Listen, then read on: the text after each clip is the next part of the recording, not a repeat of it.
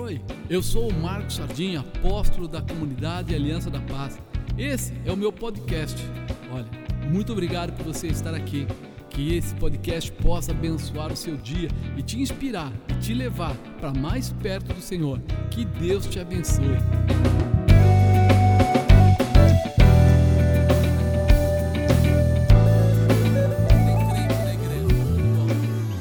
Ajuda a gente a ter mais fé, né? Dá aquela mexida dentro da gente, isso é bom demais. E uma coisa muito importante, né? É entender quem é o Senhor da nossa vida. Quando a gente fala que Deus é o Senhor, não é uma obrigação, porque quando é obrigação, a primeira curva a gente cai fora. Obrigação é que nem casamento. Alguém casa, tem lá o marido, a esposa, se amam, mas aí um dos dois viaja para longe de casa, vai trabalhar dois meses fora. Se a obrigação daquela, daquele dia que ele jurou lá na frente do, do pastor ou do padre, de quem quer que seja, for só uma obrigação, quando ele estiver lá longe, ele vai abrir mão. Ele vai fazer coisas erradas, ela vai fazer coisas erradas. Mas se for amor, se for algo que está contido dentro do coração, não importa onde, quando, que, que tempo, ele vai lutar contra todas as dificuldades e vai ultrapassar os limites para manter a fé que ele estabeleceu. Então, acredite nisso. Deus está olhando para você agora de uma forma especial. E Ele quer ouvir de você, quer receber de você essa declaração de amor, o teu comportamento, aquilo que você faz. É aquilo que você faz. As pessoas lá fora vão olhar para você. Não é o problema de errar, porque nós estamos no mundo e podemos errar e acontece das pessoas errarem.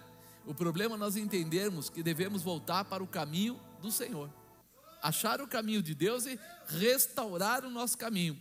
O pneu do carro pode furar? Até da, do carro do pastor Henrique aí que ele falou. Que carro que era? Pode furar o pneu? Difícil, né? Mas pode. Porque eu tenho certeza que o, o dono da Ferrari não deixa o pneu ficar careca, né? Ele, ele já troca o carro a cada dois anos, porque ele acha que já passou o tempo e tal. Mas vamos dizer que fure, ele joga a Ferrari fora? Ele vai lá e conserta, vai lá no meu irmão, né, seu Geraldo, e conserta o pneu lá, porque ele vai continuar aproveitando melhor daquilo que ele tem. Então a sua vida tem alguém que ajuda você e cuida de você para que você atinja os seus objetivos. Então, melhor coisa, ame a Deus sobre todas as coisas.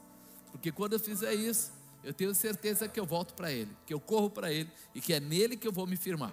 E hoje eu queria, hoje é Santa Ceia, sabia? Aleluia! Santa Ceia é um negócio muito legal, né? E eu queria colocar um tema aqui, né? Meu maior inimigo. Pergunta para o irmão do lado: quem é seu maior inimigo? Você já pensou nisso? Não, é o presidente. Não, é o deputado. Não, é o prefeito. Não, é o meu patrão. Não, é o ladrão lá fora, aquele ladrãozinho barato que fica roubando as pessoas. Não, não. Infelizmente, o pior para o homem é o próprio homem. Já pensou nisso? Que seu pior inimigo, a maior parte das vezes, é você mesmo.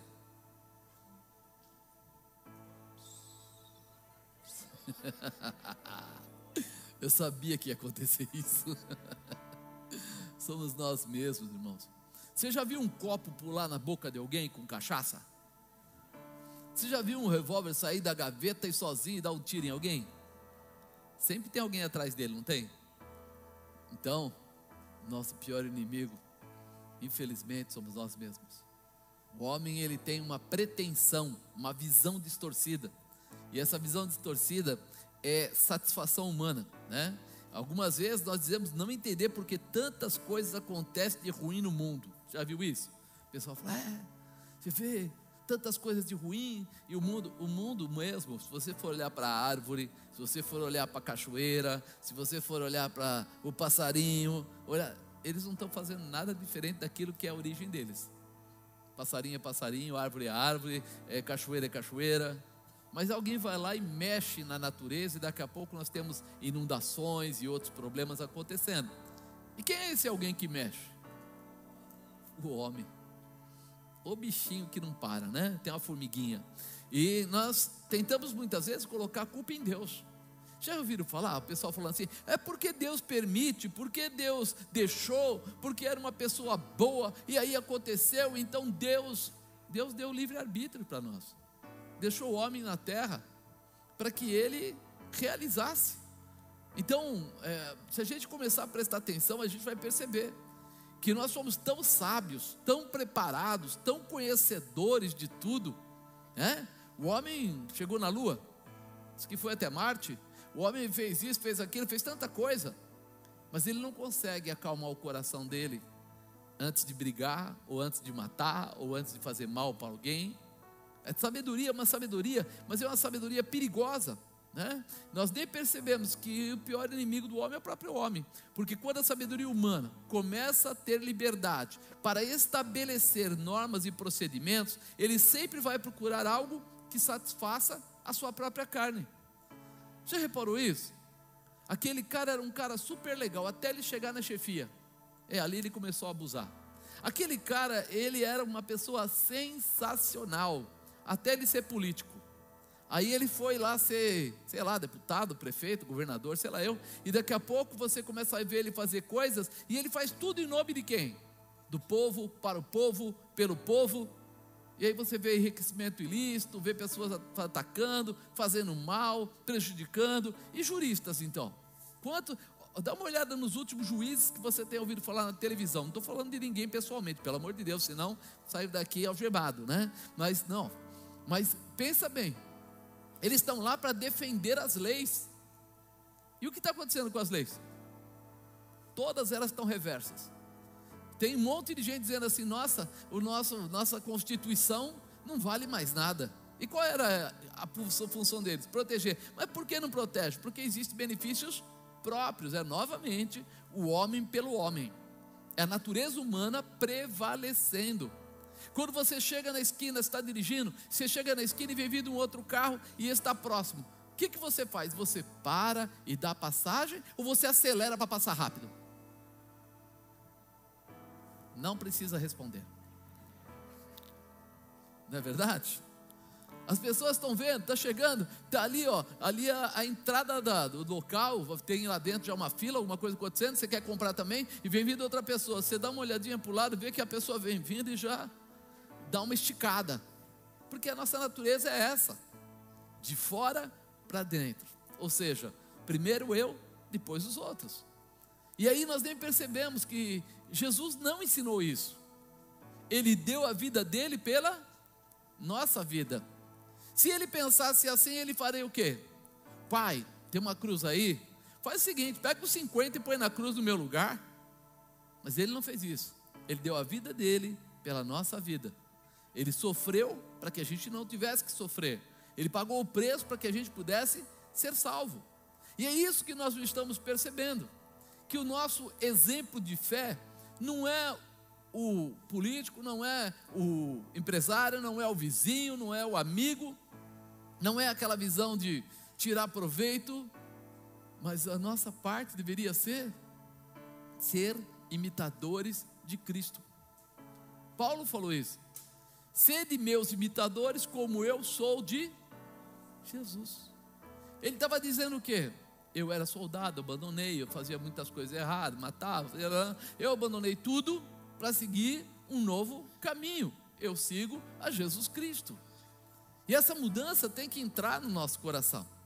E muitas vezes a gente não percebe, né? A satisfação da carne é egoísta, sempre fará avaliação de fora para dentro. Nós nem percebemos que nós estamos no mundo e começamos a acostumar desde pequenos a ser do mundo quando chega o Natal. O que é o Natal? É o nascimento de Jesus? E quando você vai no aniversário de alguém, quem ganha o presente? É quem faz aniversário ou é você? É quem faz aniversário? E por que, que nós aqui ganhamos o presente? A visão humana, ela é distorcida. Então a primeira coisa que você aprende que o Natal é, é o dia de você comer bastante o dia de você quebrar todos os jejuns lá, é, que eles não engordaram, né? quebra tudo, porque o ano que vem você começa de novo, e depois você quer um presente, e aí às vezes tem dinheiro, às vezes não tem, aquela confusão toda. E aí você faz uma oraçãozinha para Jesus, dá Jesus, obrigado, tal, tchau, até lá, foi embora. E aí você fala assim: nossa visão é muito eu, é muito humana. E como ela é humana, ela perde a sensibilidade do amor de Cristo, de perdoar, de ajudar, de é, compartilhar, de proteger, de fazer aquilo que seria necessário. Quando nós olhamos para isso, a gente começa a falar: peraí, a satisfação da carne é egoísta. E sempre vai fazer essa avaliação de satisfação pessoal. Deus não precisa atacar o homem. Ele não tem necessidade nenhuma. Ó, se um Deus quisesse um dia atingir o homem, então Deus manda um raio para atingir o homem. Não, ele deixa o homem sozinho. E o homem sozinho vai se atacar, vai se prejudicar, vai perder a dignidade naquilo que ele começa a ter. Já reparou? As pessoas começam a ganhar dinheiro e logo elas estão esquecendo. É quando ele não tem dinheiro, ele faz certas promessas para Deus, faz promessa até para a família, faz isso, faz aquilo. Depois que ele começa a ganhar muito dinheiro, ele começa a fazer coisas totalmente às avessas. Um jogador de futebol, crente. Aí ele está lá, no começo, frequentava a igreja, pelo menos para ser abençoado lá, aquela coisa toda. Foi passando o tempo. Aí ele já começa a ter liberdade, usar o dinheiro para fazer festas, festas com bebida, festa com prostituição, festa com é, chamando os amigos da farra, festas de todos os tipos, de toda a ordem, e depois ele vira o gibi. Você vê o cara tá tatuado dos pés à cabeça. Deus já está do lado, porque agora ele é um ídolo. Ele é o ídolo. Deus não é mais o ídolo, ele é o ídolo. Deus não é mais o Senhor, eu sou o Senhor. Ah, vai ter meu aniversário, eu preciso trazer gente do mundo todo. E aí você começa a perceber como o ser humano vai perdendo o que a gente chama de dignidade. Por quê? Porque as coisas físicas começam a ser tão importantes que o restante vai ficando em segundo plano. Deus fica em segundo plano, às vezes a família fica em segundo plano, e etc, etc. Então, nós precisamos entender o que está acontecendo. Né? Eu acho que você tem visto isso desde sempre. O excesso de liberdade faz o homem se perder, se perder. A liberdade, às vezes, ela, ela não ajuda, ela atrapalha. Quando ele começa a ter muito, muito tempo para fazer muita coisa, ele faz o que não, não presta, o que não precisa. E é isso que nós precisamos começar a, a reavaliar. Por isso que ler a Bíblia é importante, porque nos dá parâmetros, nos dá direção, para que a gente não ultrapasse limites.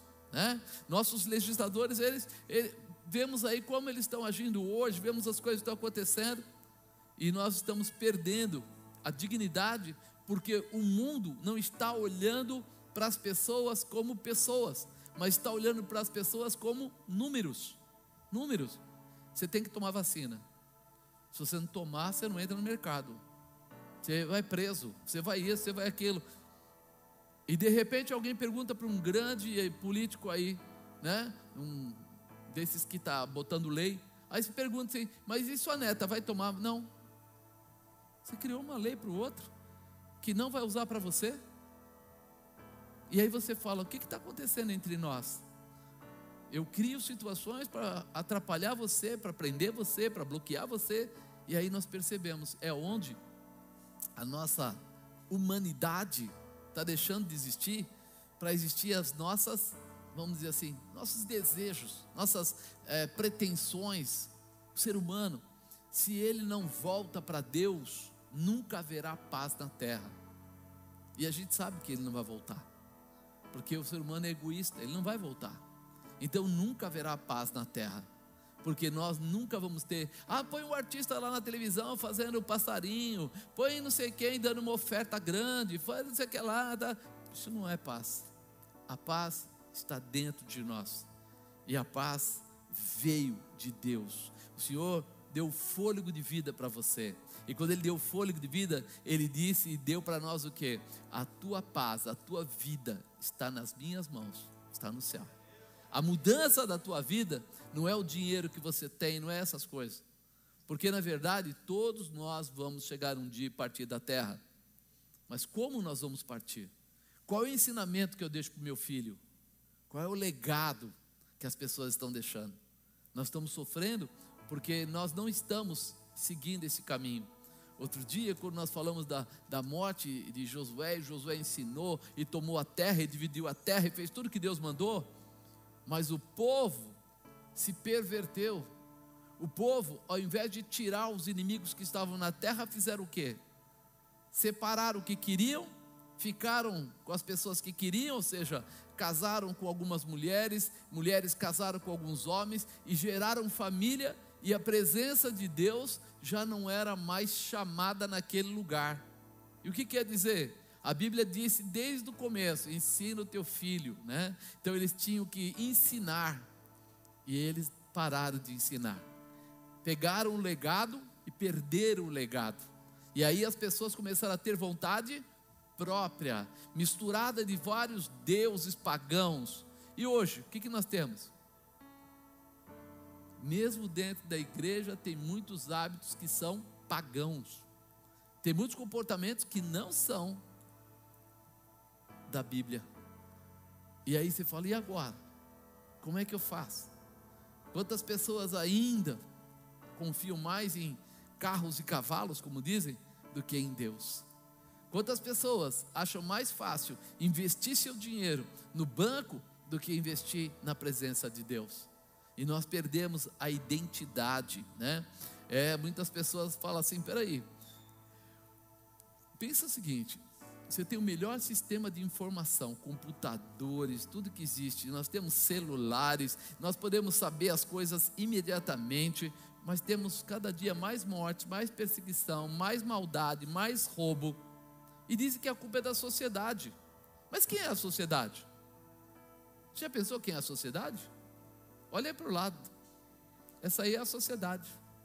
Nós somos a sociedade. O ser humano é a sociedade.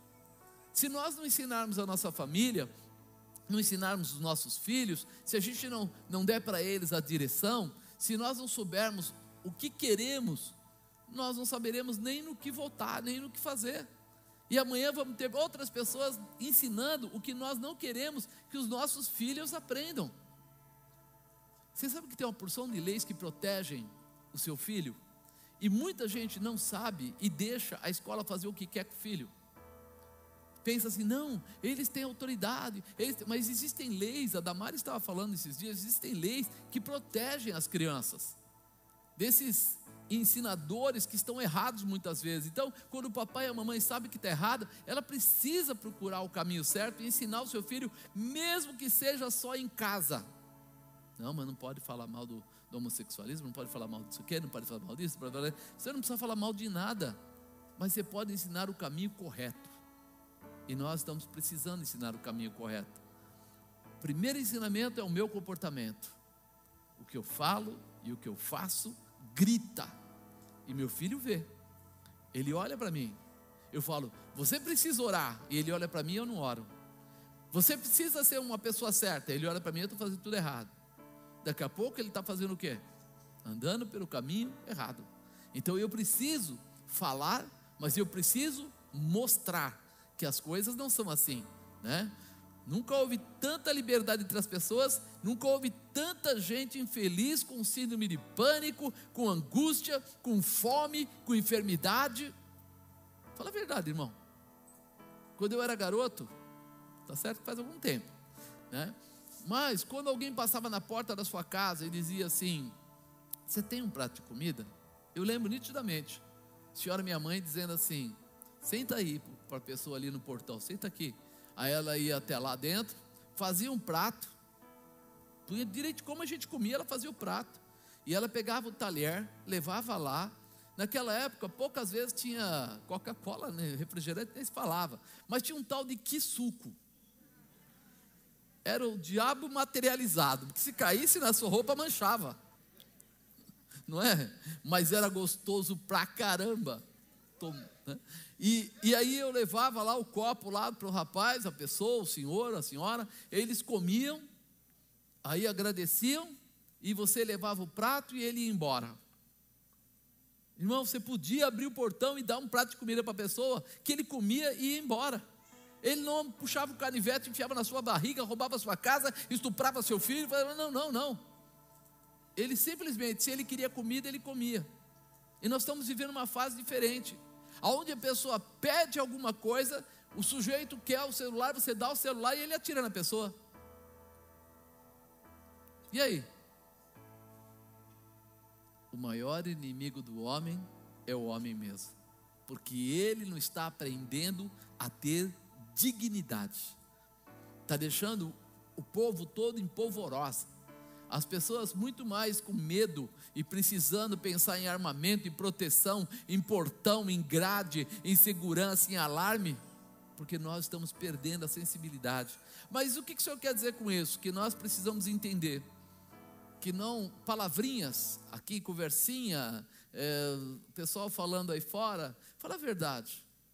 Quando foi que um governo deu tanto dinheiro para o povo como está dando esse, esse, esse presidente, esse pessoal aí?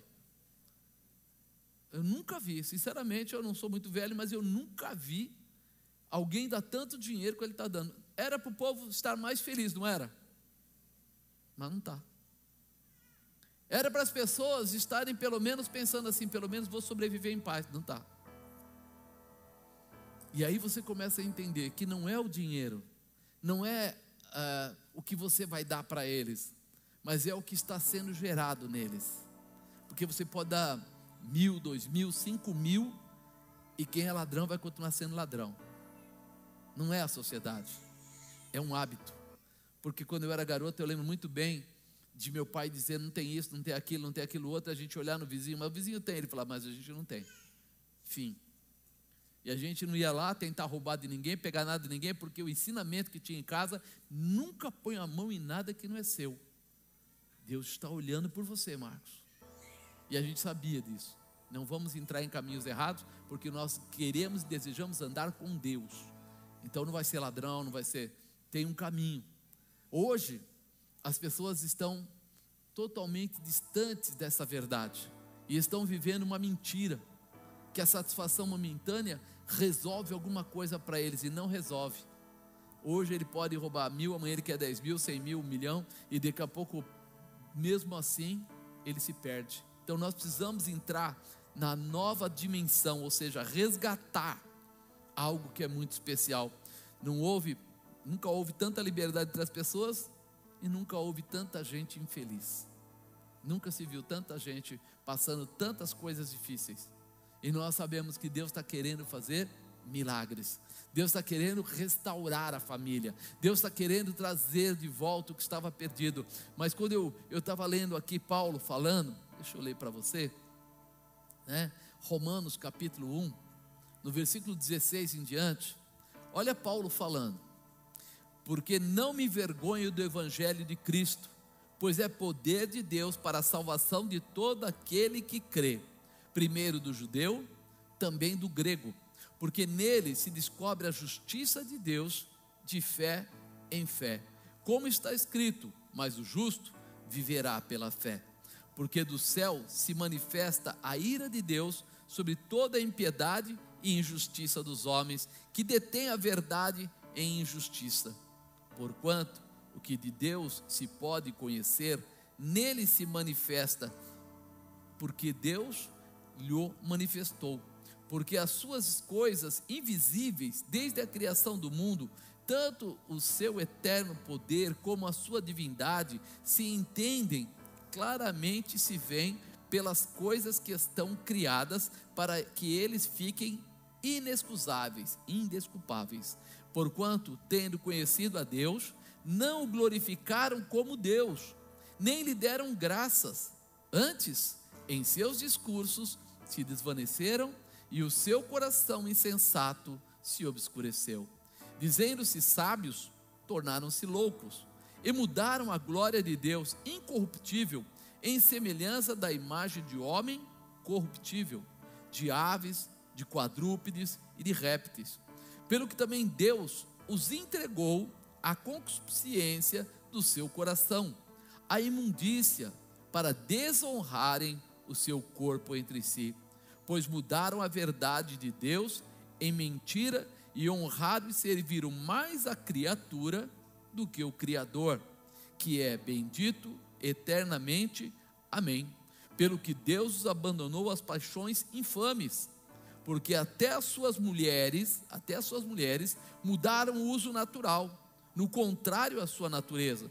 Semelhantemente também os varões, os homens, deixando o uso natural da mulher, se inflamaram em sua sensualidade uns para com os outros, homem com homem, varão com varão, cometendo torpeza e recebendo em si mesmo a recompensa que convinha ao seu erro. E como eles se não importaram de ter conhecimento de Deus, assim Deus os entregou a um sentimento perverso para fazerem coisas que não convêm, estando cheios de toda iniquidade, prostituição, malícia, avareza, maldade, cheios de inveja, homicídios, contenda, engano, malignidade, sendo murmuradores, detratores, aborrecedores de Deus, injuriadores, soberbos, presunçosos, inventores de males, desobedientes ao pai e à mãe, nécios, nécios, infiéis nos contratos, infiéis nos contratos, sem afeição natural, irreconciliáveis, sem misericórdia, os quais, conhecendo a justiça de Deus, que, que, que são dignos de morte, os que tais coisas praticam, não somente as fazem, mas também consentem aos que fazem. Quando você lê um, um trecho desse, não parece que você está falando dos dias de hoje? Fala a verdade. Esse pedacinho que fala assim, e as mulheres deixaram os seus comportamentos, né, para terem outros atos, ele está dizendo assim: as mulheres passaram a ter relação com mulheres, e os varões deixaram de ter seu contato com a mulher e passaram a ter contato com outros homens. E a gente, às vezes, olhando para a televisão, como diz, né? A gente fala assim: nossa, esse mundo está perdido. Esse mundo sempre esteve perdido.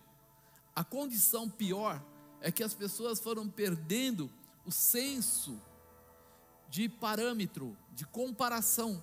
Então, antes você tinha pessoas fazendo isso. Hoje você tem muitas pessoas tomando atitudes de todo gênero fora do propósito de Deus. Não é algumas, são muitas. E antigamente a gente tinha os jovens, uma certa idade, é, 12, 13, 15, 17, 18 anos, as meninas, os meninos, eles tinham um outro propósito. Hoje, a visão sexual, através de televisão e de comportamentos de amigos de escola, desceu para 12, para 11 anos. Há um tempo, uns anos atrás, quando eu estava lendo uma revista especializada, ele falava assim que em muitos lugares aí tem meninas aqui no Brasil de 14 anos tendo o segundo filho e não sendo casada. 14 anos tendo o segundo filho e não sendo casadas. Aquela época eram 14 anos. Nós achávamos assim, nossa, que loucura.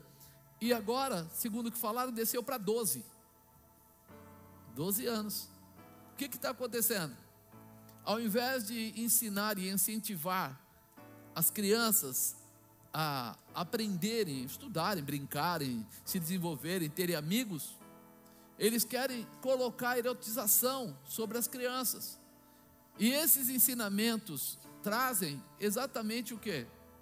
A condição deles conhecerem bem antes o que eles precisavam conhecer bem depois. Rouba deles conhecimento, rouba deles aprendizado, rouba deles formação, rouba uma porção de coisas que chegam de forma errada e trazem as consequências. Isso, o seu próprio celular que as crianças hoje carregam, traz para eles. Então nós precisamos entender por que, que eu falei que o homem é o nosso maior inimigo, o ser humano, o maior inimigo do ser humano. Porque, fala a verdade, quem poderia dizer não para um pai que ele não comprasse um celular muito potente ou alguma coisa, um computador muito potente para sua criança de 10, 9, 8 anos? Ah, não, mas é, é, ele merece, ele é um bom aluno. Sim, mas ele vai entrar numa dimensão que não é a dele. Ele vai entrar numa dimensão que vai começar a conhecer o mundo. O mundo não respeita. O mundo não respeita. O mundo não respeita o teu filho. O mundo não respeita a tua filha. Não respeita. Para eles, ela é uma mulher e é um homem, e pronto, acabou. Então, o que, que vai acontecer? Tudo que nós não ajudarmos eles, que nós não orientarmos eles, que nós não dermos para eles coisas que, vamos dizer, alimente eles, que traga alegria para eles, que provoque eles a crescer. Por que que de repente, com 14 anos, alguma criança, uma menina, por exemplo, pode ficar grávida duas vezes? Por que, que com 14 ou 15 anos ela não pode se tornar a melhor, de repente, em sistemas, em computação ou qualquer outra coisa? Porque o caminho que é dado é aquele. Os bailes funks, que as pessoas aí, às vezes, não, não falam não para o seu filho. Ah, mas é normal, nessa idade eles gostam disso. Se nós não atentarmos a ensinar a nossa família se nós não começarmos a dar para eles coisas novas, boas, eles procuram as coisas ruins que já existem. O amiguinho, a amiguinha, eu gostava muito do, do estilo da bispa, porque ela gostava muito de trazer as crianças em casa. E esse trazer as crianças em casa, você pensava que ela só ia dar cachorro quente para eles, mas ela entrava lá numa boa e aí começava a perguntar: e aí, como é que é seu pai? Como é que é sua mãe? Como é que é sua vida? O que, é que você faz? O que, é que você não faz? E daqui a pouco eu olhava e tinha uns amiguinhos dos meus filhos chorando, porque tinha um problema com os pais. E ela entrava na ferida e começava a ver. Às vezes ela falava: Esse garoto tem problemas e está querendo trazer problemas, porque um dia eles estavam lá na piscina em casa e um deles estava se vangloriando de abusar de menina, de fazer coisas erradas e etc, etc. E ela lá na janela da cozinha só ouvindo. Ela falou assim: Olha uma fantasia, vou lá conversar. Aí foi até lá, começou a fazer pergunta e depois entrou na vida dele e percebeu o seguinte: 80% que ele estava falando não era verdade, mas ele estava incentivando todos os outros meninos a fazerem coisa errada. E eles todos já estavam tudo pilhado para fazer coisa errada. Um pilantrinha no meio de sete ou oito estava começando a incentivar eles a desrespeitar as meninas da escola, a trazer para dentro de casa e abusar e fazer outras coisas. Um só. E quando foi ver, ele não era nada daquilo. Ele estava simplesmente sendo uma ferramenta do mal e mais nada. Ele ia provocar coisa ruim, mas ele não tinha nem peito para tudo aquilo. Só que ia incentivar o erro. Mamãe e papai que não olham sofrem as dificuldades. Se coloca em casa, deixa lá e deixa. Ah, não, eles estão no quarto e tem que ter liberdade. Não tem que ter liberdade, tem que ter orientação. A liberdade, você vai ver eu falar aqui, é um item perigoso. Aonde, quando tem liberdade, mas ainda não está maduro para usar, pode usar da forma errada. E você, que é o papai, você que é a mamãe, você que é o irmão mais velho, tem que ser capacitado para ajudar a orientar. Apóstolo, hoje é Santa Ceia, senhor não vai falar do sangue de Jesus?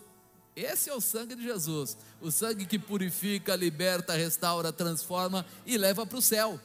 Olha que coisa linda, né?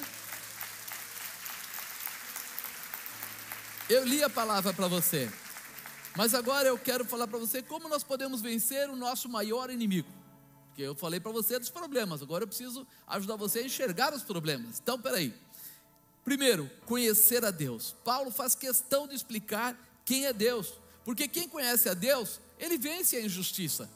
Quem conhece a Deus tem, vamos dizer assim, um parâmetro para seguir, tem uma luz para achar o caminho. Paulo também apresenta que o homem deve viver pela fé em Deus. Ele fala que o, o justo viverá pela. E a fé é o firme fundamento das coisas que eu não vejo, mas eu espero diferente do mundo. O mundo é o seguinte: você tem, não tem, não tem, pega e pronto, leva, rouba, faz qualquer coisa, resolve sua vida. Deus fala: não, não, eu sou o teu provedor. E se você orar e crer, você receberá. É o teu comportamento. Paulo nos orienta que devemos estar prontos para andar pela justiça de Deus, mesmo no meio de um povo tão apelativo para a desobediência e para o pecado. Você vai andar pela justiça de Deus. Porque não me vergonho do Evangelho de Cristo, pois é poder de Deus para a salvação de todo aquele que crê. Diga eu creio. Então, ele é poder de salvação para você. Primeiro do judeu, também do grego. O que, que ele está falando do judeu e do grego? O judeu era o povo que tinha promessa, o grego não tinha promessa. Mas Paulo saiu para pregar para os gregos. Por quê? Porque ele entendeu que a salvação é para aquele que crê, não é simplesmente para o povo porque era é, de Israel. Não era só isso. Não, não, ele de Israel ele está salvo. Não, não. Ele entendeu que a salvação era para aqueles que escolhiam seguir a Deus né? Porque nele se descobre a justiça de Deus, de fé em fé, como está escrito, mas o justo viverá pela fé. Então a justiça de Deus é para aquele que busca a Deus, porque porque do céu se manifesta a ira de Deus sobre toda a impiedade e injustiça dos homens, que detém a verdade em injustiça. Conhece, mas não usa na direção certa. Então ele fala: detém a verdade, ou seja, a verdade ele sabe qual é, mas em injustiça, fora do propósito de Deus. Porquanto é, o que de Deus se pode conhecer nele se manifesta porque Deus lhe manifestou. É para todo mundo. Deus está manifesto, está aberto. Aquele que buscar vai encontrar, a ter vai se abrir. Porque as suas coisas invisíveis, desde a criação do mundo, tanto o seu eterno poder como a sua divindade se entendem claramente, se veem pelas coisas que estão criadas, para que eles fiquem inexcusáveis. Ele fala: vocês veem para que vocês não tenham desculpa. Hoje ninguém tem desculpa que não sabe o que é certo. As pessoas estão tendo dificuldade de fazer o que é certo, mas não de saber o que é certo. Então nós precisamos tomar cuidado com isso. Por quando tendo conhecido a Deus, não o glorificaram como Deus, nem lhe deram graças. Antes seus discursos se desvaneceram e o seu coração insensato se obscureceu, se fechou. Então ele fala: peraí, eles sabiam, eles tinham, mas eles preferiram andar por um caminho escuro, fora da presença e do poder de Deus. Então eu preciso conhecer a Deus, mas eu preciso viver as coisas de Deus preciso ter Deus como Senhor da minha vida. Tá claro isso, né? Ele fala aqui que é para grego, é para judeu, ou seja, Deus está aberto para todos que quiserem, né? Como podemos vencer o nosso maior inimigo? Segundo, vencer o engano. Diga, vencer o engano. Quando o ser humano se acha sábio demais, é quando ele começa a ficar fragilizado para ser atingido por Satanás. Ele acha que ele sabe Sabe aquela história do cara que sabe nadar e ele vai lá no fundo? E aí daqui a pouco vem uma onda e leva ele e ele morre. Aí fala, nossa, e ele sabia nadar? Sabia, mas ele não respeitou os limites. Ele achou que já estava melhor que devia, sábio demais e perdeu. O homem começa a procurar no que se agarrar para ser feliz, abrindo espaços para gerar deuses que possam satisfazê-lo. Ele vai na igreja, e ele vê alguns nãos, e ele começa a dizer que Deus conhece o coração dele. Se fosse pelo coração que nós fôssemos avaliados, não precisava de Bíblia. Simplesmente você seria uma boa pessoa e pronto, estava avaliado. Por isso Deus deixou a palavra, para que ela sirva como bússola ou direção, sabe o tal do GPS? Para que você tenha um GPS para você não se perder. Toda vez que você faz o caminho diferente, o GPS fala o quê? Calculando nova rota. Ele fala: saiu fora, volte. Você está fora do propósito, tem que ser restaurado, volte. E quando você não voltar, ele fica falando, não fica? E você continua, às vezes, não fazendo. E ele continua falando. É uma escolha. Nós escolhemos seguir ou não seguir. E ele está dizendo aqui: peraí, eu preciso vencer o engano. Eu preciso sair dessa, dessa visão distorcida. Então no 22 ele fala assim: dizendo-se sábios, tornaram-se loucos. Eles dizendo-se sábios, tornaram-se loucos, fugiram da, da razão. Mudaram a glória de Deus incorruptível em semelhança de imagem de homem corruptível. Satisfação humana. Ah, Deus, ele erra. Então, como é que eu posso contestar quando Deus deixa uma orientação? Se ele não erra e eu sou o cara que erra. Então, peraí, eu estou querendo mexer. Ele fala assim: que ainda pegaram e começaram a colocar deuses pagãos, tipo, vamos falar, aves, quadrúpedes, répteis, começaram a colocar coisas para satisfazer. Você lembra quando Moisés subiu ao monte, demorou para voltar? O que, que eles fizeram? Falaram para o povo: povo, dá todo, Arão né, falou para eles: dá todo que vocês têm de ouro aí, esses negócios de pôr no braço, pulseira. Sabe o que o povo fez? Deu. E ele pegou todo aquele ouro, derreteu e fez um bezerro. E aí todos eles iam lá e, e o próprio Arão falou para eles: Esse aí é o Deus que tirou vocês do Egito. Era esse o Deus que tirou eles do Egito? Eles sabiam que não, mas eles queriam ter, o, sabe aquela história? Pelo menos eu me sentir bem. Eu posso fazer uma coisa errada, mas eu estou debaixo de uma cobertura, uma cobertura errada. Ele, Arão pediu para eles dar o ouro, pensando assim: eles não vão dar, porque é ouro. Eles não vão entregar o ouro, mas eles entregaram, eles deram o ouro e fez o bezerro. E aí você começa a pensar assim: Arão deveria ter falado o que para eles? Não, não vou fazer isso. Isso está errado. Mas como ele ficou com medo do povo, ele falou: Vou pedir uma coisa difícil para eles. E eles fizeram. Quantas pessoas descem na cachoeira para pagar promessas e fazer certos trabalhos? Quantas pessoas tomam sangue de animal e passam situações difíceis? Porque eles acreditam que eles estão fazendo alguma coisa que vai trazer intimidade para eles com o Deus deles. E aí você fala assim: como pode alguém entrar numa visão tão distorcida sem necessidade? Porque não é isso que Deus pediu, não é isso que Deus pede. E aí, de repente, você fala: puxa vida, a pessoa precisa vencer o engano. E enquanto ela não entender, ela vai ficar no engano.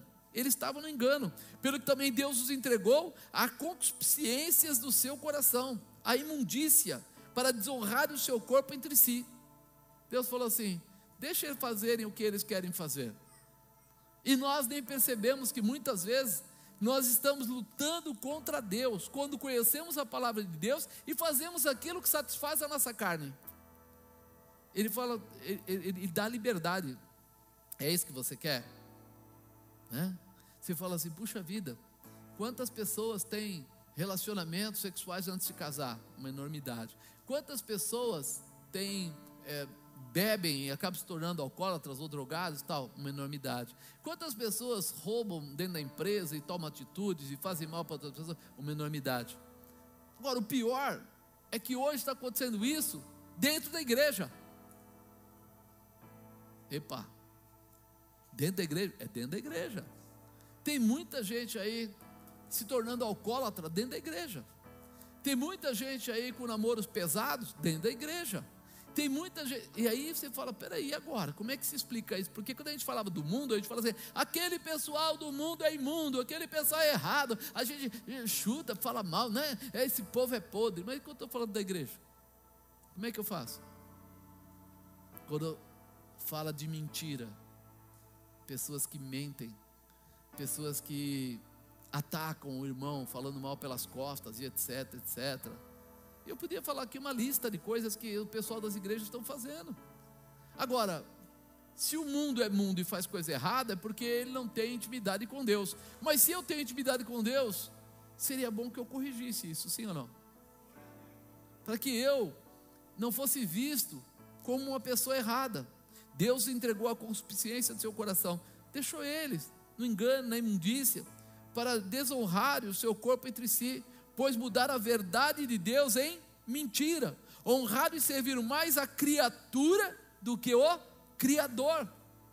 Satisfação, meu amigo vai ficar chateado, eu vou fazer, mas está errado, mas mano, peraí, eu não vou perder essa amizade. Eu não vou perder meu namorado, minha namorada, eu não vou perder meu trabalho, eu não vou perder o meu projeto, sabe? Eu preciso aparecer bem lá no meio das pessoas. E aí você fala: puxa vida, o que aconteceu? Honraram, serviram mais a criatura do que o Criador, que é bendito eternamente. Quer dizer, valores errados. Mudar a verdade em mentira, honrar e servir mais a, a criatura, satisfação da carne, abandonar o Criador, abrir mão do pecado ou das coisas que geram o pecado, parece impossível, é um sofrimento, né? Não é verdade. Amado, eu, eu lembro um, um período aí atrás que eu fui até o médico E o médico falou para mim assim: Marco, você está é, começando a ter diabetes e você precisa controlar isso. Então eu vou te passar uma lista aqui. Tira a farinha branca, tira refrigerante, tira. Eu falei: esse cara é louco. Ele pensa que ele é para falar assim comigo. Eu sei o que eu faço. E continuei fazendo tudo o que eu fazia. E ele era meu amigo pessoal. Tinha muita amizade com ele. E ele falou para mim assim: Acho que você não entendeu. Isso é de mal a pior. Isso não tem retorno. Para agora. Eu falei, mano, sabe o que é? Não é tão fácil quanto parece, tá? Não sei o que. Ele falou assim: ó, se você não quer se tratar, então esquece meu consultório. Eu não vou ficar com você aqui dentro, eu falando para você e você não obedecendo. A gente é amigo, então vamos ser só amigo. Eu falei, boa essa colocação. Fui embora. Fiquei uns três anos sem ir lá. Depois de três anos, um dia eu fui medir a glicemia, estava 550. E ela tinha que ser 100. Eu senti uns negócios estranhos, meu, meu. Assim. Falei, esse negócio não está bom não. Aí eu voltei lá. Cheguei lá. E aí, ele falou, e aí Marcão, como é que você está? Eu falei, eu não estou muito bem não. Ele falou, eu te falei, cara. Esse caminho é um caminho sem volta. Se você não tratar, você tem problema, cara. O que é que você fez do que eu te falei? Eu falei, nada. Amados, daquele dia em diante, ele falou assim: então, lembra aquela folha que eu te dei você deixou aí? Lembra? Chamou a secretária, dá outra folha para ele. Começa de novo. Faz isso, faz isso, faz isso, faz isso. Eu catei tudo aquilo, pus embaixo do braço, falei: a partir de hoje eu mudo minha vida. Comecei a mudar toda a minha estrutura deixei de comer algumas coisas, abandonei o açúcar, fiz isso, fiz isso, refrigerante, só diet, aquela coisa toda, para reduzir. Por que eu fiz aquilo? Porque eu entendi que eu ia morrer. Eu ia morrer. Podia levar mais um pouco, mas eu ia fazer coisas que ia prejudicar muito a minha vida. Agora alguém diz para você que você está pecando, que você pode morrer espiritualmente, e você fala: não, besteira, morre não. Morrer nada, que morre. Ninguém morre. Sabe por quê? Porque a morte que ele está falando não é a morte física. Não é que vai cair um raio, vai rasgar você no meio, dividir em dois. Não é que vai cair uma perna para lá, uma perna para cá. Tá, ele está falando da morte física. Ele está falando do espiritual. E aí, por nós não sentirmos nenhuma consequência física, nós não queremos abandonar a mentira, nós não queremos abandonar engano, nós não queremos abandonar jovens, desobedecer pai e mãe, nós não queremos. A palavra diz que você vai obedecer seu pai e sua mãe, se prolongarão seus dias de vida. Quer dizer que a desobediência diminui meus dias de vida. Mas como não está acontecendo nada, vamos mentir, vamos fazer isso, fazer aquilo. Essa é a diferença, irmãos. Como é espiritual, as pessoas não prestam atenção. Só que o mundo apodrece. E quando o mundo apodrece, as consequências são físicas. Aí as consequências viram físicas. Imagina uma jovem que namora e tem algum caso aí antes tal e tem um filho com pouca idade. Porque quando é mais velho, às vezes até casa e tenta ajeitar as coisas, vão embora. Mas com 16 anos, acaba tendo um filho. Como vai ser a vida dela dali em diante? O que, que você acha? Vai ter paz? Tranquilidade? É um tal de enfiar mamãe no meio, papai no meio, gente para ajudar, aí todo mundo vai ser meio pai, meio. E é o que o diabo quer bagunçar a vida das pessoas. Porque hoje, não, mas ali na frente, sim. Cada pessoa que tiver a vida atrapalhada, se torna uma pessoa com alguma área fragilizada e que vai gerar lá na frente problemas. Para quem? Para vizinho, para amigo, para patrão, para ele mesmo, vai, vai ter problemas. Então nós precisamos entender que a palavra de Deus nos libera, nos muda, nos transforma. Como poderemos vencer o nosso maior inimigo? Terceiro, vencer a liberdade. A liberdade é algo hoje que hoje todo mundo gosta de falar. Não, tem que ter liberdade, tem que ter liberdade, tem que ter liberdade. Porém, a liberdade ela é perigosa. Porque a liberdade, quando não é com maturidade, ela se torna uma ferramenta contra nós mesmos. Eu lembro quando eu era garotão, né, a gente tinha uns amigos, e o pai dele era sargento né, da PM, E ele tinha um Aero Willis. Vocês nem conhecem isso, acho, né? Pouca gente conhece. Mas tinha um carrão. A gente entrava em oito lá dentro. E aí era tudo menor de idade. E a gente, o pai dele falava assim: onde vocês vão? A gente falava assim: a gente vai até tal lugar. Ah, tá bom. Então vocês pegam o carro, aí ele dava o documento dele, a carteira da polícia junto. Ó, cuidado, hein? Não, vocês vão até lá. De lá a gente ia parar em Santos. Liberdade errada para quem não está preparado. A gente não achava nada de errado. A gente achava que a gente era assim, o supra-sumo da sabedoria. É, a gente era muito inteligente. Nossa, olha, muito preparado, todo mundo tinha algum dinheirinho lá que juntava no bolso, então enchia o tanque do bichão e saía por aí, e aquela coisa toda. Despreparado, podia ter morrido, podia ter feito, porque eu não vou contar tudo, mas muita coisa aconteceu nesse caminho, quase capotar e etc. E se morre os oito? Como se sentiria o pai? De saber que oito jovens menores de idade morreram dentro do carro dele. Como é que seria? Ele achou que nós estávamos no bairro vizinho e a gente estava do outro lado. Liberdade, eu preciso entender até onde ela é interessante. E eu não estou falando só de jovenzinho, não, estou falando de adulto também. Toda vez que você souber que vai entrar numa roubada porque está tendo liberdade demais, corte essa liberdade, feche essa liberdade amizades que não propiciam boas realizações, corta. Nós temos que saber fazer isso. Deus não precisa fazer nada contrário ao ser humano. Basta lhe dar liberdade. O próprio ser humano acaba se prejudicando. Precisamos vencer a liberdade que nos distancia de Deus. É, eu sei o que é errado, eu sei o que eu não devo fazer. Tem amizades que eu mesmo devo apagar, eu mesmo devo tirar. Não precisa vir alguém apontar, ó, oh, você está com amizade com aquela menina, com aquele menino, com aquele amigo, com aquela amiga, com aquele senhor, com aquela senhora, e ele tem um caminho todo tortuoso para a sua vida, desanimador, não tem projeto, não tem... Eu, eu mesmo. Já corto, separo, porque isso não vai me fazer crescer. Aqui diz que Deus os deixou com seus comportamentos e paixões infames. Deus liberou eles, deixa eles fazer o que eles querem. É, é uma liberdade que Deus dá para todos nós, para todos nós, até para o apóstolo, para o pastor, para o evangelista, para o diácono, para o intercessor, para todo mundo. Eu achei interessante outro dia é, colocar na internet, né?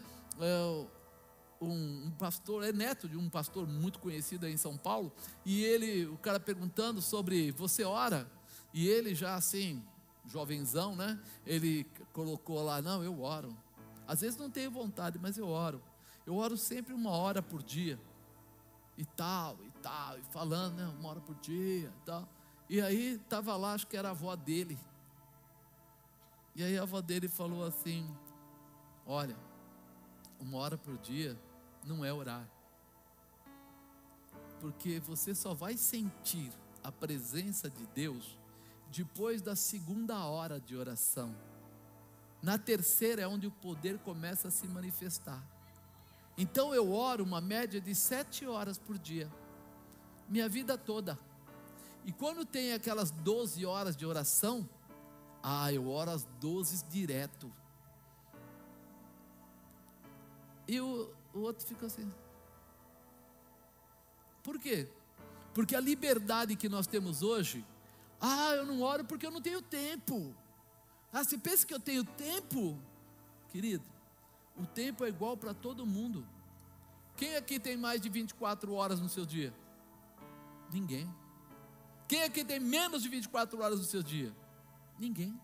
Todos nós temos 24 horas. A diferença é o que você faz com ela. Essas horas você faz o quê? Ah, eu sento na frente da televisão, quando eu vejo eu já dormi. Não é assim? Você está cansado, você dorme. Ou então você começa a assistir uma programação que é envolvente, quando você vê, você ficou duas horas, três horas assistindo uma programação. Não estou falando contra ninguém que assiste televisão, estou dizendo como a gente usa o tempo. Você já, já pegou, olhou no seu celular para saber quanto tempo você usa o seu celular no dia, as redes sociais? Alguém fez isso já? Não. Ninguém faz isso? Acho que eu sou o único tonto, então. Eu, eu olho, né? E aí, quando eu percebo que está crescendo, eu falo, opa, cuidado, Não deixa isso acontecer. Por quê? Porque à medida que você está começando a ser consumido pelas redes sociais, está sendo roubado na tua vida. Você sabe que você tem uma vida para levar? E toda vez que você começa a se meter na vida dos outros, você está deixando de cuidar da sua vida? É. Depois de uma semana, às vezes você perdeu 20 horas e nem percebeu. 30 horas e nem percebeu. E aí você vai dizer assim: ai, como eu queria ter tempo para fazer aquele cursinho lá de 10 horas. Você jogou 30 na janela. Nós temos muita coisa para fazer e precisamos cuidar da nossa liberdade. É por isso que é legal pai e filho conversar. Mamãe olhar o que está acontecendo. Ah, não pode? Agora não pode. Se olhar o que os filhos fazem, é tirar a liberdade deles. Ao contrário, mãe e pai que não olha o que o filho faz, é porque não gosta do filho. Não tem amor nenhum pelo filho. Mãe e pai que não, não vai lá no quarto de vez em quando, dá uma olhada, abre a bolsa da criança, abre lá o guarda-roupa, dá uma olhada, é porque não gosta do filho. Se gostasse, estava olhando. Mas por quê? Porque vai tirar alguma coisa dele? Não, porque vai ajudar ele. Porque se pegar ele fazendo alguma coisa errada, vai ajudar ele a se consertar e se ajudar e se estabelecer e não ser mais atingido dessa maneira. Então, não fique com medo. Liberdade é algo que tem que ser controlado. Vença. Como eu já disse, a nossa carne está ligada ao mundo e à satisfação mundana. Por isso, se não nos enchermos de Jesus, seremos presas fáceis para cairmos em erros que nos prejudicarão muito. O que, você acha que a televisão faz? Não estou falando só dos programas, as propagandas, elas encaminham a gente para um lado que eles querem. Por isso que custa tão caro. Você sabe quanto custa um minuto de televisão? 15 segundos? É uma fortuna. É muita grana. Você vê, uma rádio, quando eu fazia rádio musical já há algum tempo atrás, acho que a última vez que eu paguei era 34 mil uma hora. 34 mil uma hora. Agora imagine uma Globo, uma SBT, Record. Agora, por que, que eles gastam tanto dinheiro? Porque eles conseguem conduzir as pessoas a fazer o que eles querem que você faça. Você acaba indo devagarzinho, através da publicidade, e quando menos espera, você está com uma vontade de tomar aquele refrigerante, está com uma vontade de comer aquela comida, está com uma vontade de pintar o cabelo de azul. É ou não é? Você está com uma vontade de virar gibi. É ou não é? Você olha lá, o cara está tatuado, pescoço, a orelha, e a pessoa fala assim: Nossa, que legal. Você fala, ele pagou para fazer aquilo? Pagou. Que judiação, mas é. A televisão, ela tem uma arma poderosa que te conduz. Ela não conduz, ela induz.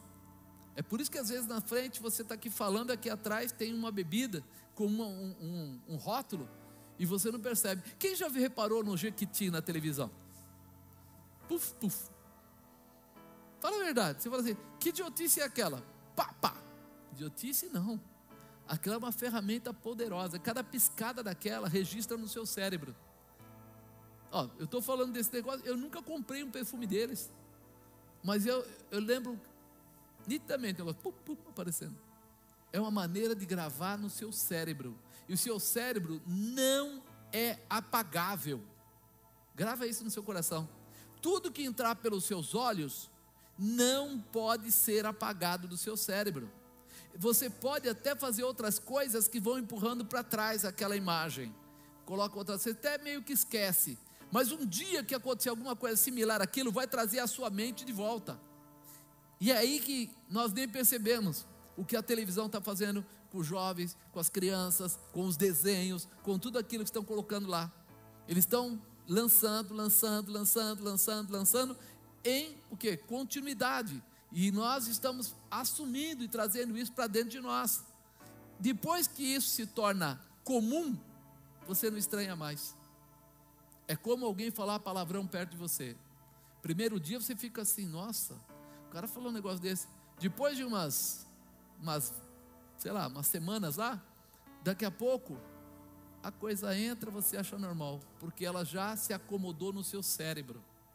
E isso é muito perigoso quando a gente passa a achar comum coisas que não são boas, que estão tomando nossa mente, né? Olha o que ele fala: pelo que Deus abandonou as paixões infames, porque as suas mulheres mudaram o uso natural, no contrário à natureza. E semelhantemente também os varões, deixando o uso natural da mulher, se inflamaram em sua sensualidade uns para com os outros, varão com varão, homem com homem, cometendo torpeza e recebendo sobre si mesmos a recompensa que convinha ao seu erro a gente nem percebe. Lá atrás, começou a se colocar bastante bebida alcoólica, bastante cigarro. Foi mudando o tempo. Começou a vir homossexualismo, começou a vir outra coisa. Depois foi vindo, e está vindo, e, e, a televisão está colocando, e eles estão colocando. Ai, apóstolo, o senhor é contra isso? Eu não sou contra nada, irmão. Eu só não sou idiota, eu sou inteligente ao ponto de entender o que eles estão fazendo. Eles vão colocando, vão colocando, vão colocando, vão colocando. E esse tipo de coisa vai acomodando na mente das crianças, dos jovens, do adulto, e depois de anos, já é normal para a gente. A gente até às vezes achava engraçado quando tinha né, algum um quadro, alguma coisa, de Chico Anísio, de outros lá, achava engraçado. Só que nós perdemos o time. Isso se tornou algo comum. E aí entrou o pessoal que gerou leis para isso. E aí hoje está querendo colocar na escola. E hoje está vindo os banheiros, que é o banheiro para todos. E hoje está tudo fora da lei ainda, mas eles já estão enfiando goela abaixo. Ainda não existe uma legislação para isso, mas eles já estão colocando no Shopping Santo André, já tentaram colocar em Minas, o pessoal conseguiu mudar a história e tal, porque não existe essa lei. Mas quem está cuidando disso está fazendo de propósito.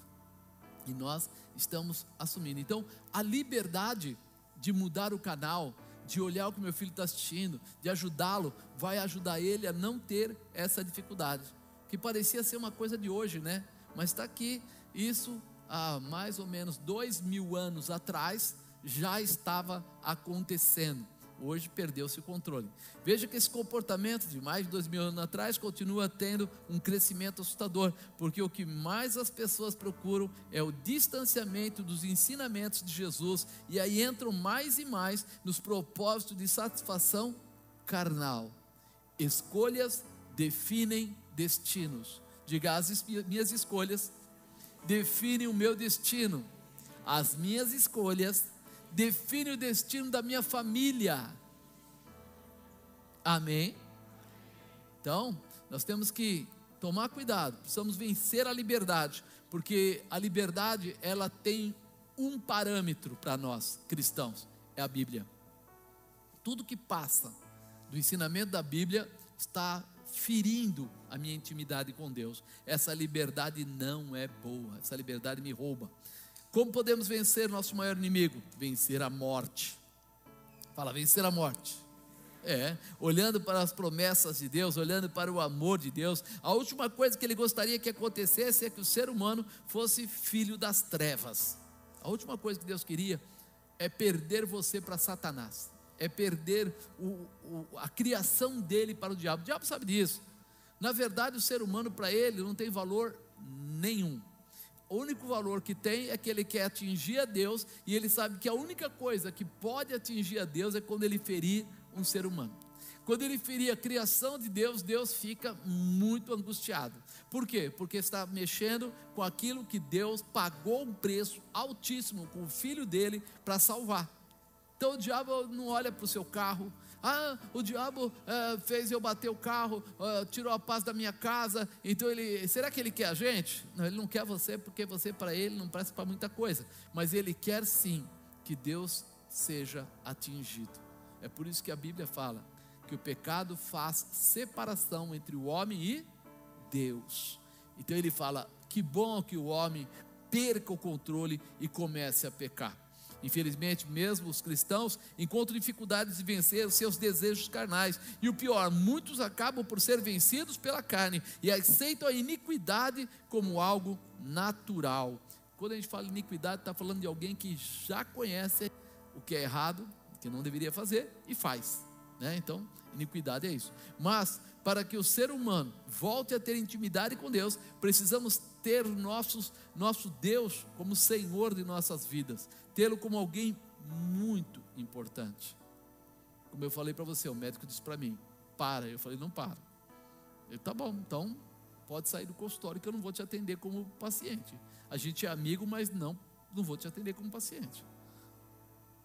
Nós não queremos ter essa, essa separação.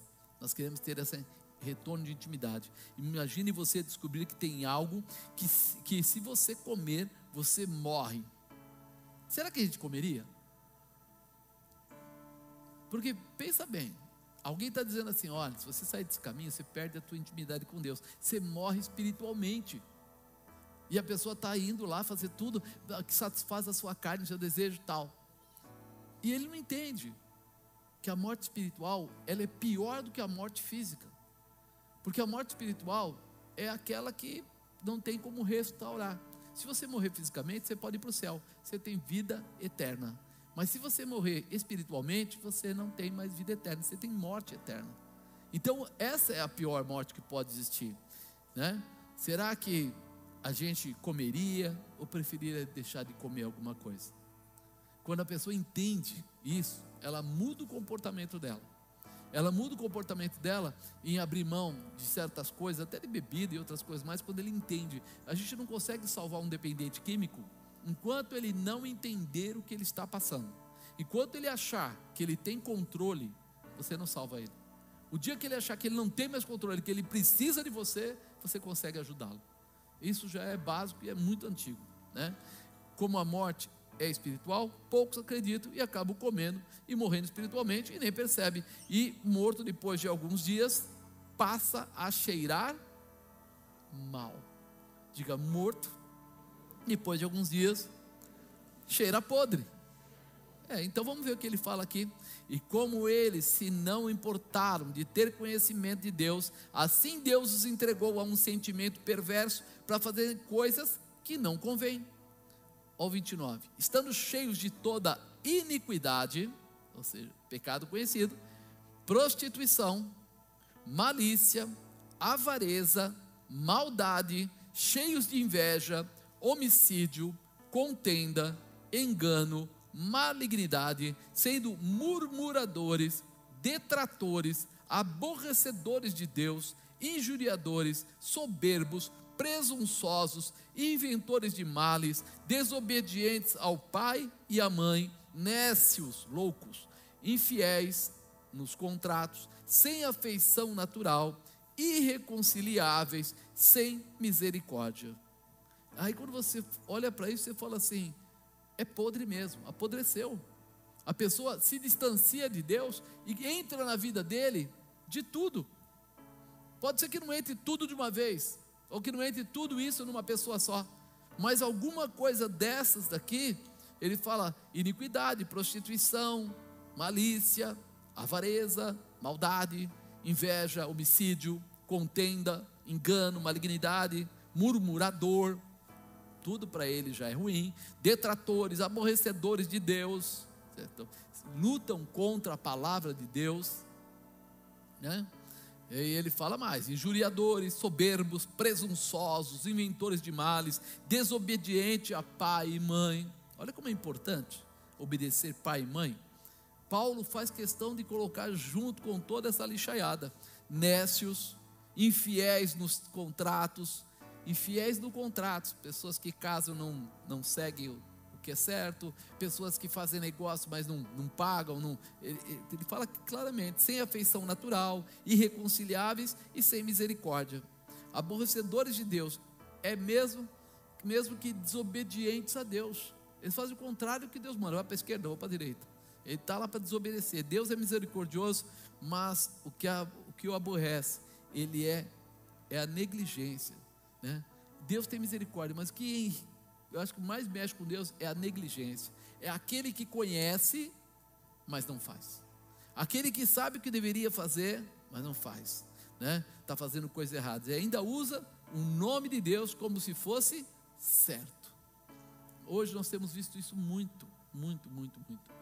O pessoal sai da igreja, aí ele simplesmente, é, para não ficar mal para ele, ele acha um defeito da igreja, das pessoas, ele fala mal de um, fala mal do outro, começa a achar situações que, se fosse verdade, ele viria falar com a pessoa.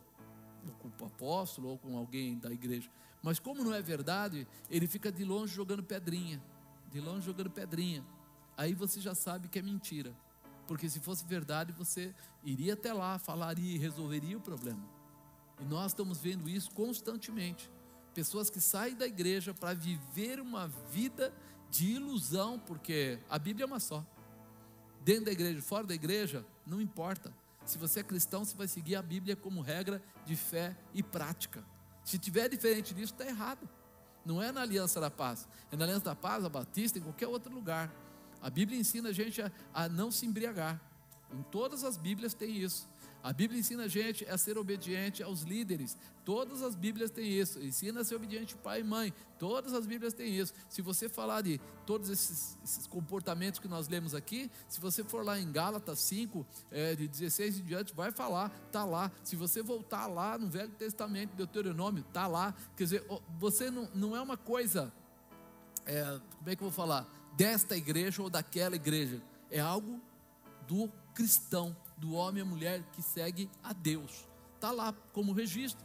Por isso que a Bíblia foi constituída para que não houvesse esse tipo de comportamento. Só que hoje as pessoas estão fazendo o quê? Mudando de lugar, achando que mudar de lugar muda alguma coisa na estrutura. Não muda, Deus é o mesmo. Se você é dessa igreja, da igreja vizinha, ou da outra igreja, ou da outra igreja, você continua sendo um cristão e tem a mesma responsabilidade com a presença de Deus. Não muda.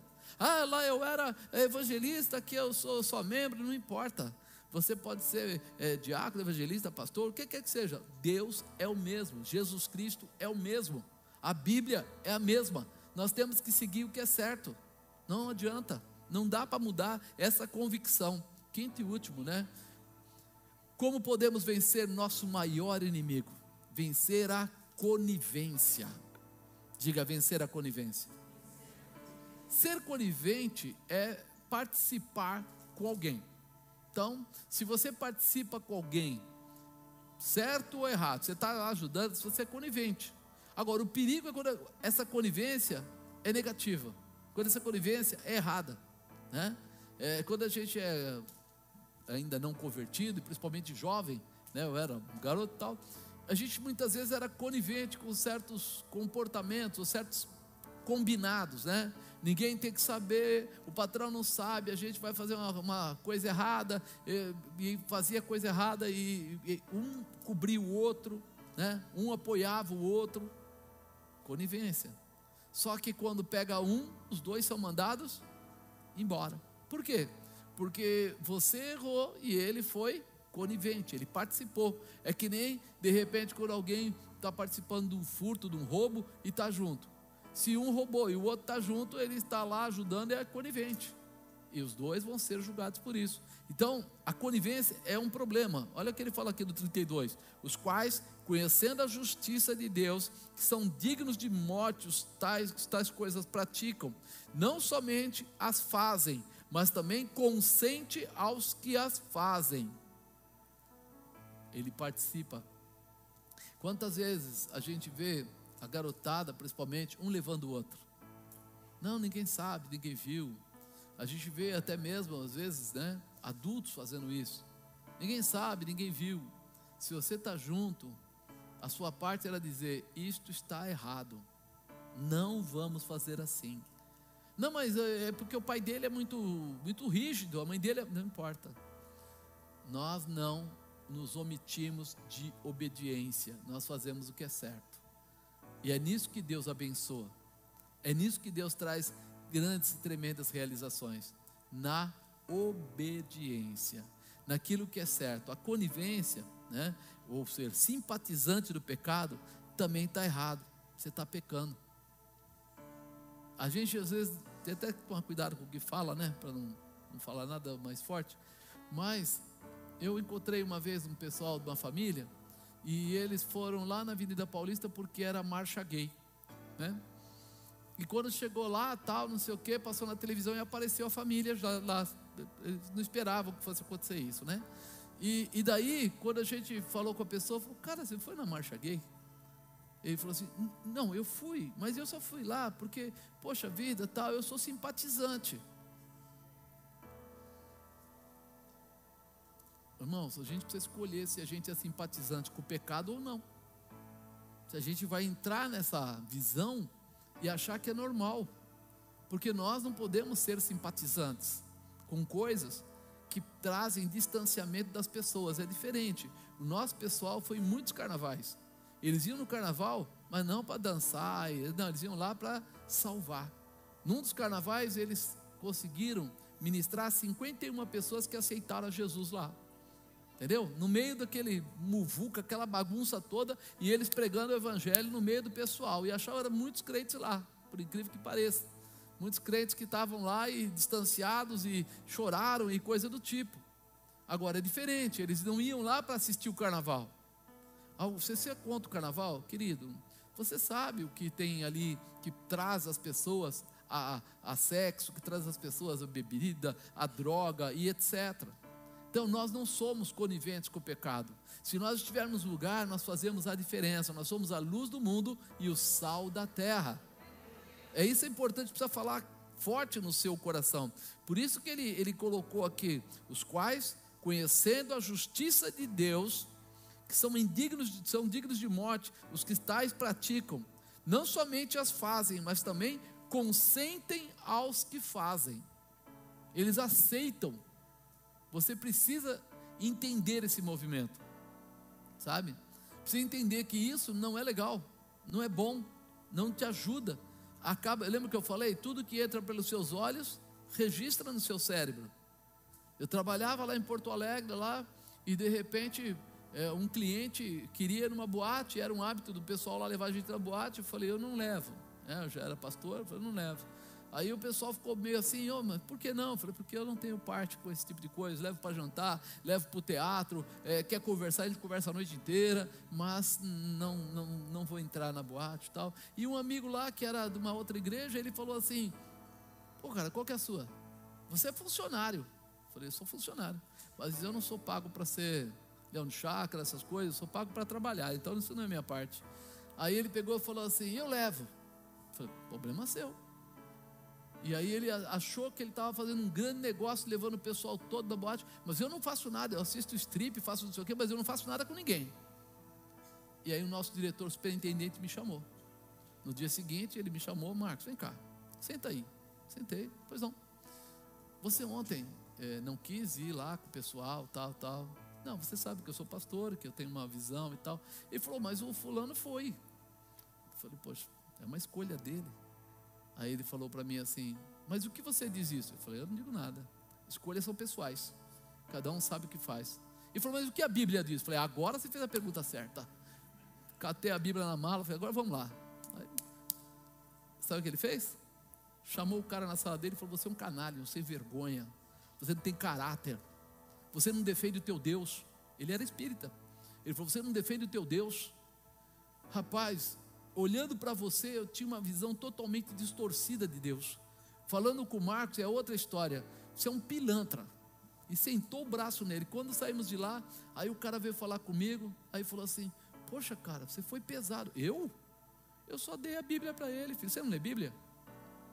É, eu sou teólogo. Eu falei: Belo teólogo você é. Muito bom.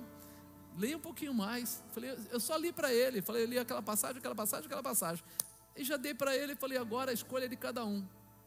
Ele mandou chamar você e disse para sua cara quem você era. Sem vergonha.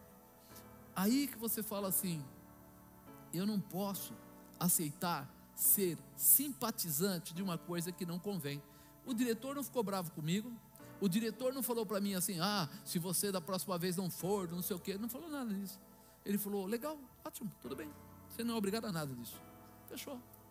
Agora, quando você é frouxo, você vai começar a ser colocado em situações assim.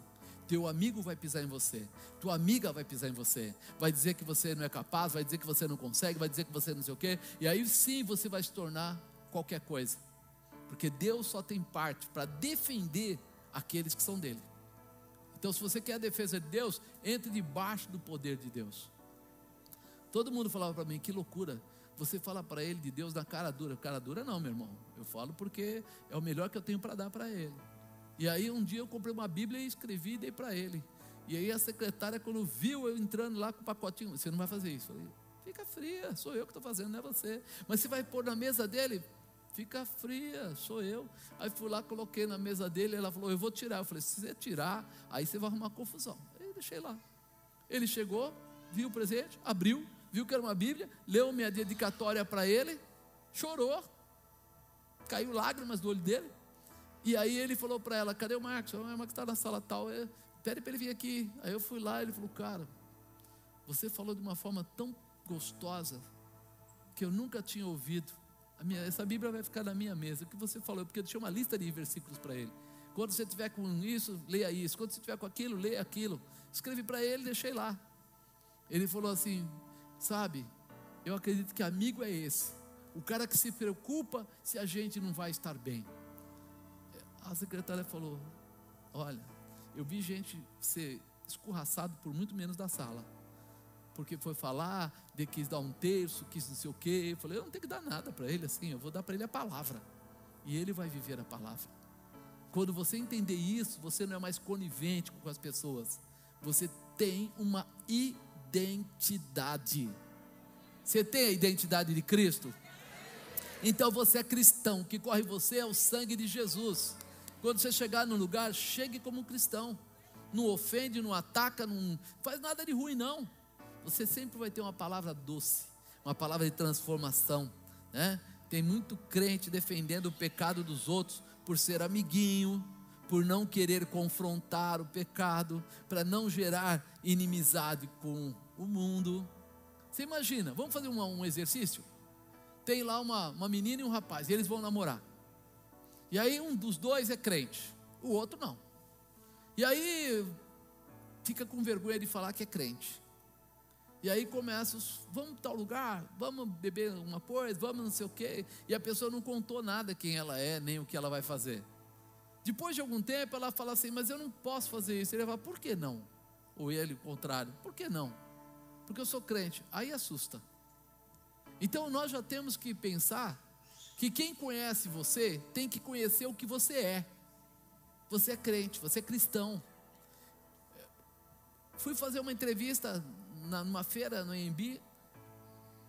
E quando eu cheguei lá, participamos da entrevista, aí ele falou para o garçom: Veja o que o nosso amigo quer beber. Eu falei para ele: Obrigado, querido, não bebo, agradeço. E ele falou assim: Não, pode pedir o que você quiser, não, não vamos cobrar nada, tá dentro da. Eu falei: Eu não bebo, eu sou pastor. O filho do dono da empresa virou um rapaz de uns 20 e poucos anos e falou assim: Cara, se você não bebe, você serve para quê?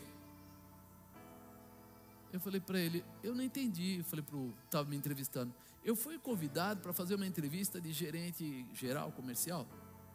Ou foi para barman?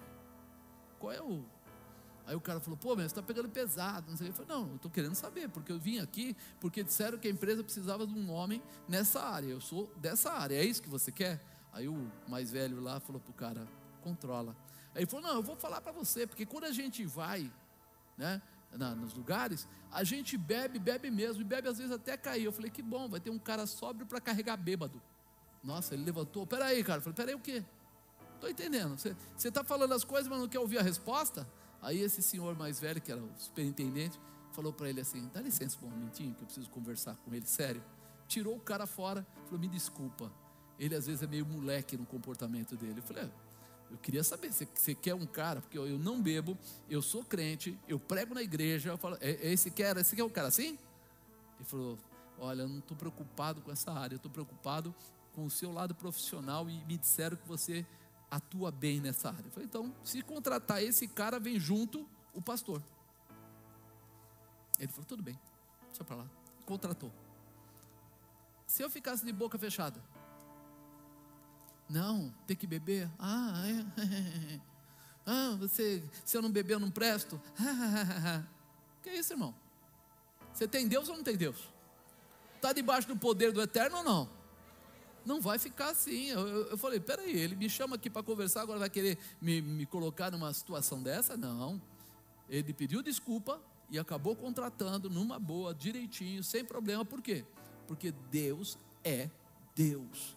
Então, à medida que você quiser né, entender e vencer o seu maior inimigo, você vai se agarrar em Deus.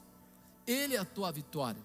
Ele é aquele que vai te liberar, né? Que vai te ajudar. Então, primeiro, se você quer vencer esse inimigo, seu maior inimigo, conheça a Deus. Segundo, vença o engano. Terceiro, vença a liberdade que é errada. Quarto, vença a morte. E quinto, não aceite conivência. Pensa essa conivência. Não permita que isso entre sabe? Ah, vai ficar andando junto com o erro, junto com a pessoa mal intencionada, vai andar, é porque é amiguinho da escola, é amiguinho do trabalho, é amiguinho. Amigo a gente tem, né? Para conversar, tá legal, trabalha na mesa do lado, legal, mas colocar na sua vida não é legal. Não é legal. Na sua vida só entra quem você deixar. E isso é muito importante.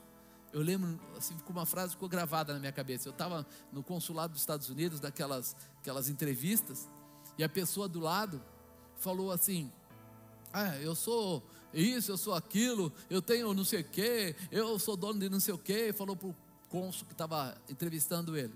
Ele falou assim: é, Mas o senhor não vai entrar nos Estados Unidos. Ele falou: Peraí, por que não sei o quê? Porque eu conheço Fulano, eu conheço Ciclano. O cara falou assim: Lá é a minha casa, o cônsul falou.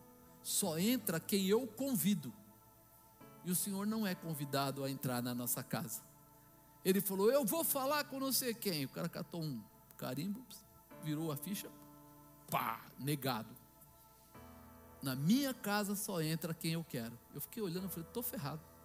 Meu Deus, se o homem tem tudo isso e não conseguiu o visto, eu, eu vou falar o que aqui? Ele falou: Agora é o senhor. Eu falei: Sou eu. Aí ele falou para mim assim: O senhor vai fazer lá? Eu estou indo lá porque tem uma igreja que está reinaugurando, é assim, assim, assim, fui convidado para pregar e tal, tal, tal, tal. O senhor é pastor? Eu falei, sim. O senhor tem algum vínculo aqui no Brasil? Eu falei, ah, eu dirijo uma igreja aqui. Aí já tirei o documento da igreja. E ele falou assim, e o senhor tem imposto de renda? Eu falei, já tirei os oito últimos. Os últimos oito impostos de renda. Pá. Ele, não, não, não, só perguntei, fica tranquilo. Eu falei, não, eu trouxe todos os documentos, porque eu não sabia que o senhor podia perguntar e tal. Ele falou: Não, fica tranquilo, é então só vai para lá, né? Marta Vineyard. É isso mesmo, seja bem-vindo. Eu falei, rapaz, o homem falou que ia lá porque era empresário, era isso, era aquilo, era aquilo. O cara deu um não para ele. Eu estou falando que eu vou lá só para um convite de uma igreja para pregar, e o cara já fica todo felizinho e já fala: fechado, pode ir. E aí, meu irmão? É melhor você ser o quê? O ricão ou filhinho de papai? Filhinho de papai que eu falo é desse papai aqui, ó. Papi até hoje não nenhuma vez deixou a gente tirar a mão nesse sentido. Toda vez ele acha um jeitinho, eu chego lá. A outra vez nós estávamos em, em 12 ou 13, né? 14, estávamos em 14. 14 homens de Deus, sendo que a maior parte era bispos, né? E aí chegou lá, não, não, não, não, não, não, não. Eu falei, se todos foi não, eu até me senti assim, que bom se for não meu, todo mundo foi não primeiro, não vai doer nada. Ele fez as perguntas, tal, tal, tal. Sim. Saí lá fora no restaurantezinho que tinha lá fora, estava todo mundo, poxa vida, poxa vida, poxa vida, o quê? Tudo negativo. Todos, todos. Ele falou, e vocês? Eu fiquei até com vergonha, né? falei, ah, positivo. Quê? Sim. Como assim? Foi sim ou não? Foi sim. Pô, por que só o seu foi sim? Não sei, irmão, mas tudo bem. Deus tem propósito com a tua vida, amado. Não deixe que o, o teu humanismo, a tua carne, a tua humanidade, roube a tua intimidade com Deus. Você precisa lembrar disso. Nós temos força para trabalhar, nós temos força para estudar, nós temos força para fazer amigos, nós temos força para esportes, nós temos força para tanta coisa. Será que eu tenho força para fazer a vontade de Deus? É isso que faz a diferença. Amém, amado? Fica de pé, deixa eu fazer uma oração por você.